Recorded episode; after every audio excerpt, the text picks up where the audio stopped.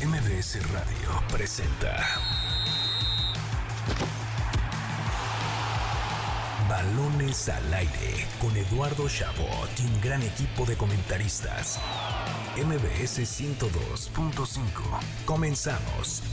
Arrancamos balones al aire en este sábado, sábado 24 de junio del año 2023. Yo soy Eduardo Chabot, gracias por sintonizarnos un fin de semana más aquí en MBS 102.5 de FM. Como siempre tengo el honor de anunciar a mis compañeros, hermanos, periodistas de primer nivel, Carlos Alberto Pérez y Nicolás Schiller, para un programa muy especial. Por supuesto, vamos a estar hablando de la selección mexicana, de lo que sucede previo a la Copa Oro y esta crisis en la que se ve envuelta el equipo de ahora, el Jimmy Lozano.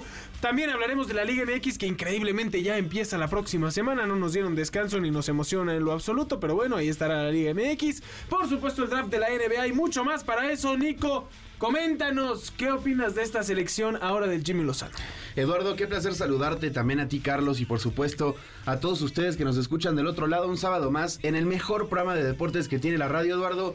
Muy emocionado. Eh, tengo muchas ganas de ver que, cómo va a ser el debut de nuestro Jimmy Lozano en esta Copa Oro, mi querido Eddie. Sí, se escuchó genuinamente emocionado, me sorprendió. Carlos Alberto Pérez García, qué gusto saludarte. Y así es, eh, viene la Copa Oro, quizás la Copa Oro más importante de México en mucho tiempo. Hola, ¿qué tal Eduardo Nicolás? A todo el auditorio, feliz de estar con ustedes un sábado más aquí en MBS 102.5. Eh, emocionado Nicolás, emocionado también el Jimmy Lozano, porque también me sorprende la alegría con la que encaró su primera conferencia de prensa al frente de la selección mexicana. Siento obviamente motivación, está ante la oportunidad de su vida al frente del tricolor, porque sabe que si gana esta Copa ahora, como bien indicas, la más importante de México en mucho tiempo, hay posibilidad de que dirija un mundial de fútbol, y eso pues no cualquier día. Y me parece que a diferencia de Diego Coca, pues eh, llega mucho más tranquilo, sin nada que perder y mucho que ganar. Y es lo que dice en conferencia de prensa, ¿no? Literalmente tiene todo que ganar. El Jimmy Lozano, si pierde, no va a ser su culpa. Lamentablemente va a tener que salir de la selección mexicana si no la gana, o probablemente, pero bueno, eso ya no va a ser eh, culpa suya, o por lo menos no lo vamos a señalar a él. Totalmente de acuerdo, mucho que analizar de nuestra querida selección mexicana, así que sin más preámbulos, comencemos. Balones al aire. La editorial con Eduardo Chabot.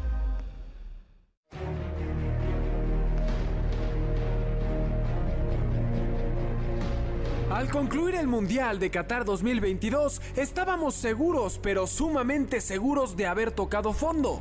La tragedia comandada por el Tata Martino había llegado a su fin y era el turno de cambiar las cosas para no solo regresar a dominar la CONCACAF, sino poder pelear por algo más.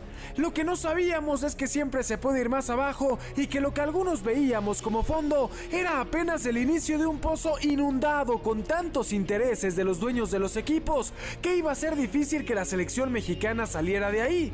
En cuestión de liga local, la falta de ascenso y descenso, de torneos de clubes importantes, la facilidad para meterse una fase final con muy poco y la despreocupación por no dar resultados a falta de castigos, merma a una selección con el más bajo talento en muchos años.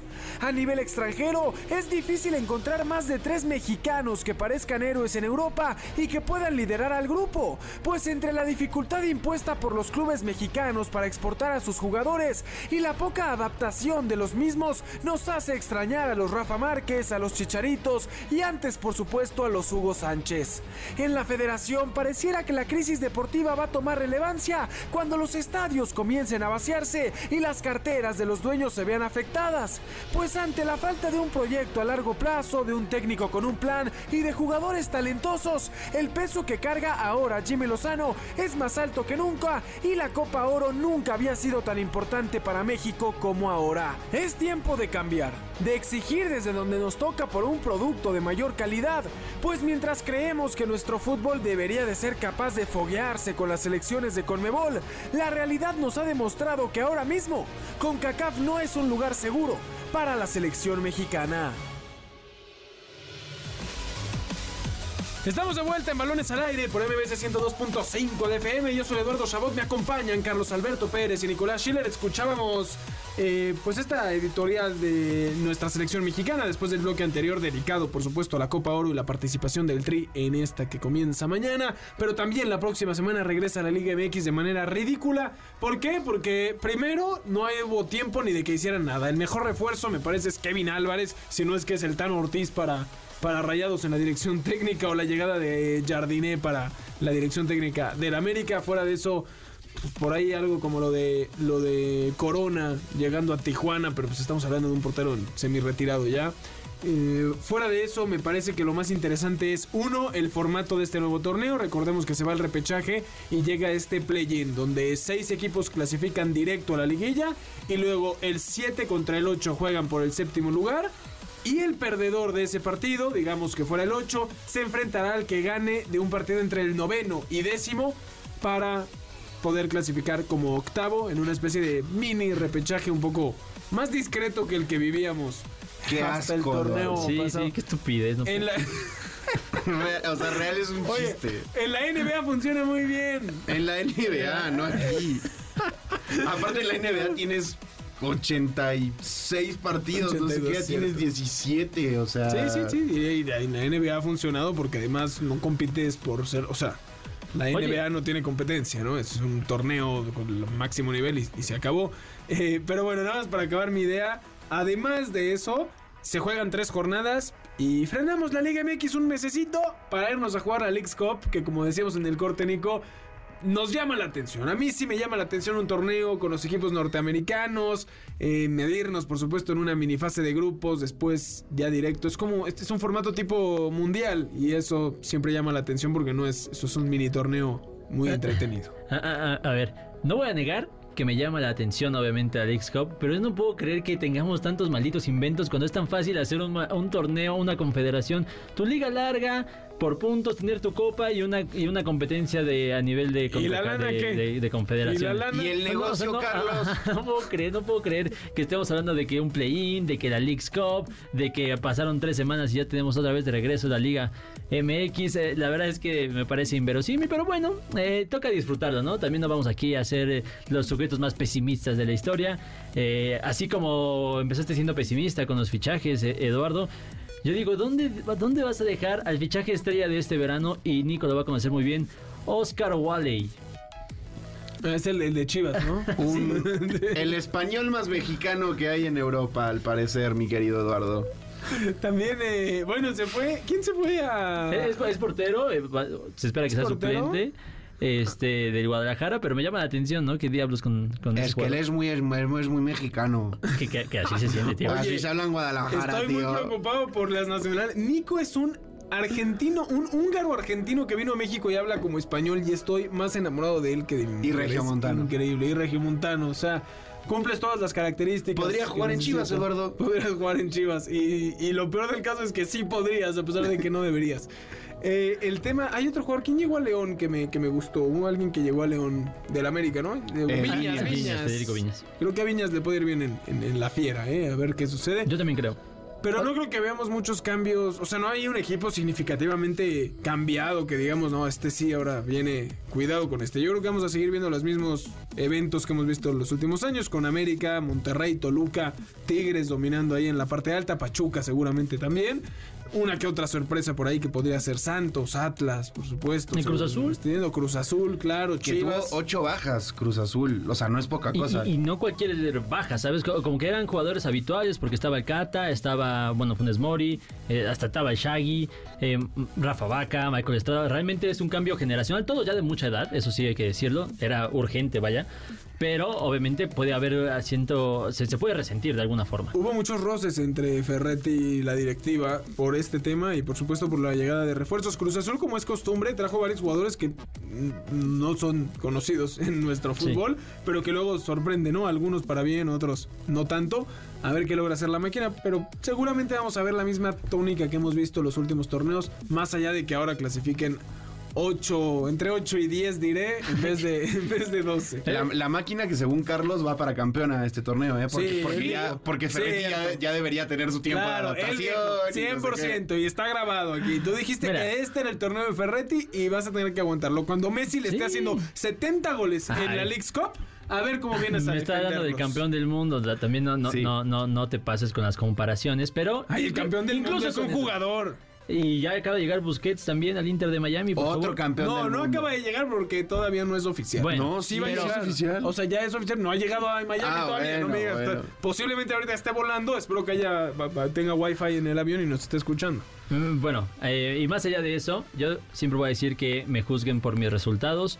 Y yo dije que por lo menos si Cruz Azul iba a llegar, No, no, no, no te ¿Qué? inventes. ¿Qué? Tú dijiste que este torneo que acaba de pasar no, No era contaba. válido, no contaba. pues Para- no, pero, pero por lo menos llegaron a instancias de Ah, finales. sí, pero no te subas a ese barco, tú no eres parte de esa tripulación. Bueno, vamos a ver cómo le va. Y ya después me pueden recriminar lo que quieran. Ahorita dejen disfrutar al pobre Tuca que debe estar descansando todavía. A ver qué sucede. Por eso creo que también me ilusiona más la Alex Cup, Nico, porque la liga creo que vamos a seguir viendo más de lo mismo. Ca- 14 jornadas que de poco van a servir, más allá de, encaminar un poco las realidades de los distintos equipos, las diferencias, por supuesto, que hay en una liga que es abismal la diferencia entre unos y otros.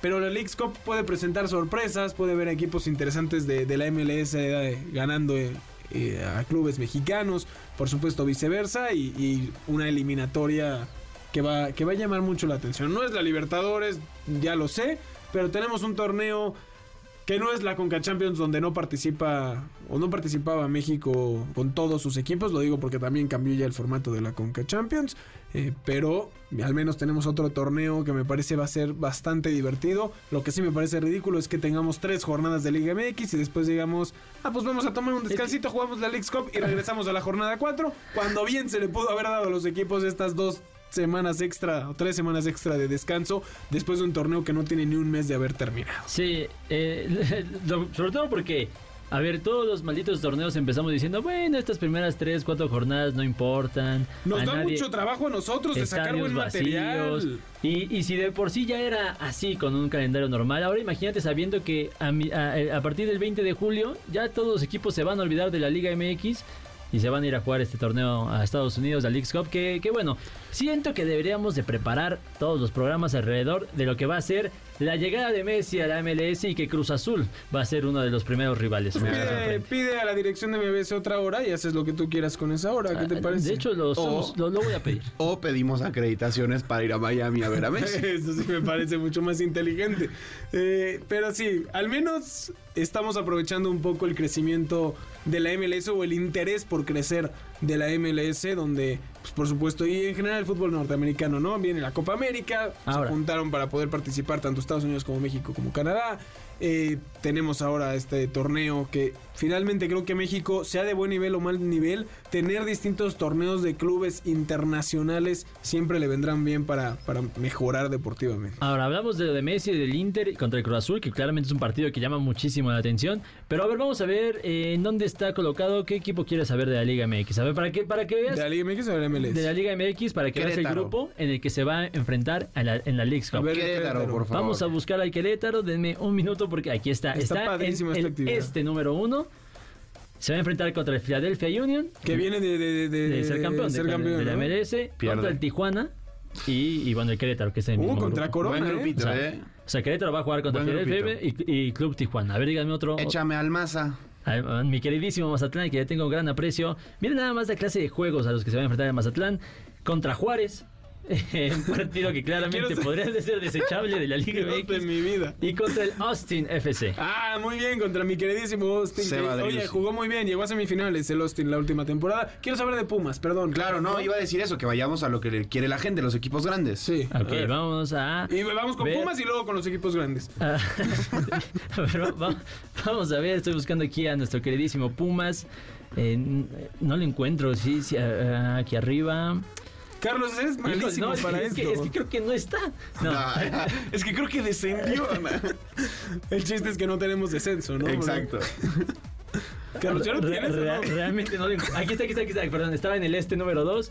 Se va a enfrentar al Montreal de Canadá y al DC United. Bien, Bien, bien, bien. Dos de la MLS, porque ya lo- tanto Querétaro como Mazatlán Sí, compartían habían- con otro de Liga Y, MX. Y- razón. y- y para que el público entienda, es que son demasiados equipos, no es como que no pueda haber en, Claro, en- en no, ocho pues- grupos. Son, pues ahora sí son- que son Son, demasiados. son 30 equipos allá, ¿no? Creo.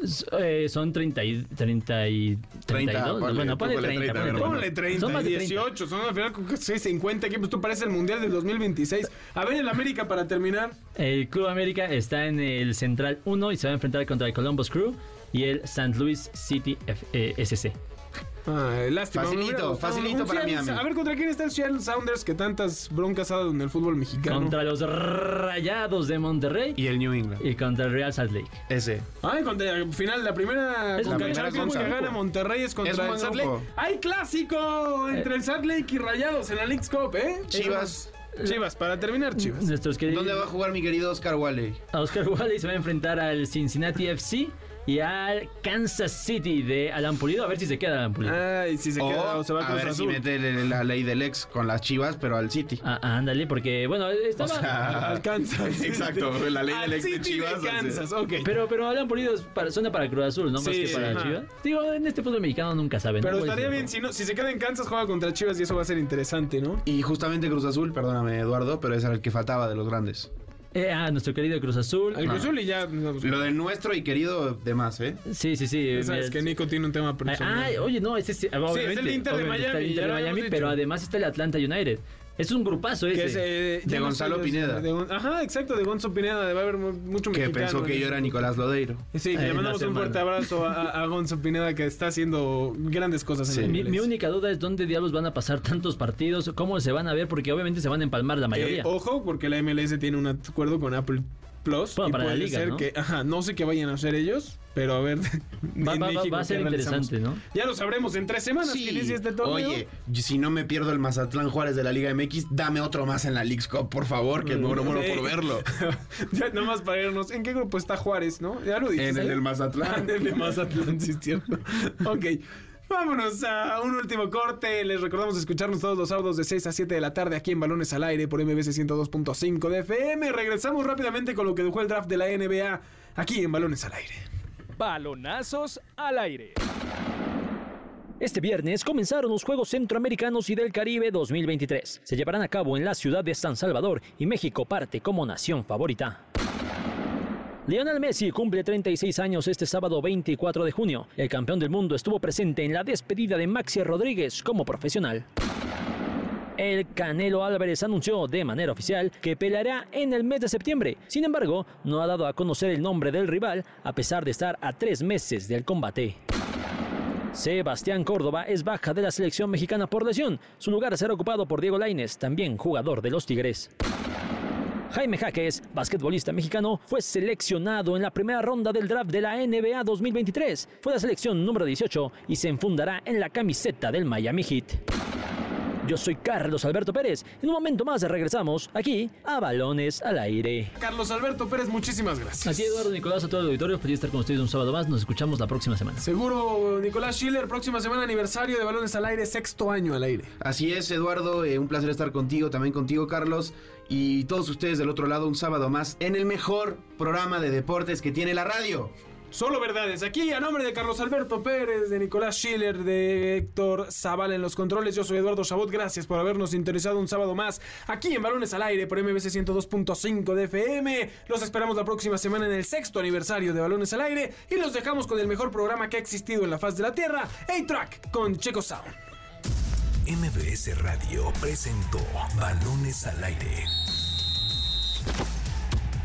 Con Eduardo Chabot y su equipo de comentaristas. Nos escuchamos el próximo sábado a la misma hora. MBS 102.5.